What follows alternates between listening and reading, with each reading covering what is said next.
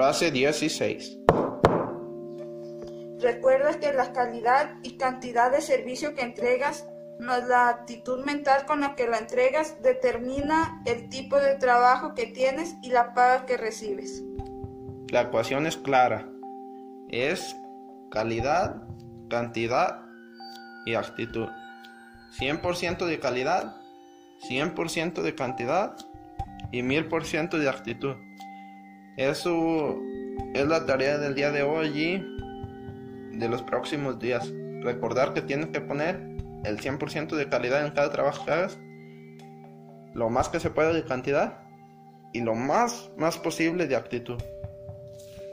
Esto fue la frase de hoy.